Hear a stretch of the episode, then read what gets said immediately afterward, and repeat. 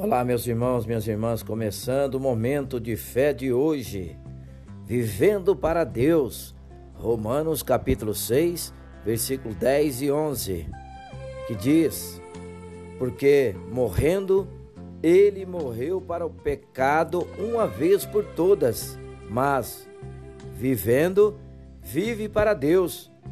Da mesma forma, considere-se mortos para o pecado mas vivos para Deus em Cristo Jesus.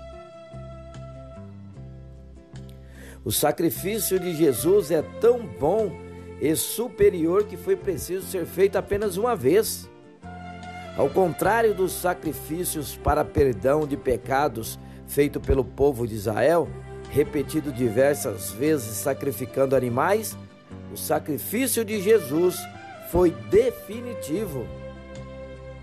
Sabe aquele ditado popular? Estou pagando os meus pecados? Pois saiba que você não pagou e nem vai pagar por eles. Jesus já pagou na cruz. Hoje não estamos vivendo sob o domínio do pecado. Para satisfazer a carne, estamos vivendo para agradar a Deus e a Deus somente. Estávamos mortos, mas a morte de Jesus nos deu vida. Aproveite sua vida diante de Deus, sabendo que agora você tem um acesso ilimitado à presença divina. Vamos falar com Deus agora. Fale com Ele. Senhor meu Deus e Pai, dedico a minha vida ao Senhor. Agora que entendo que Jesus sofreu a minha morte, agora eu viva para ti todos os momentos da minha vida.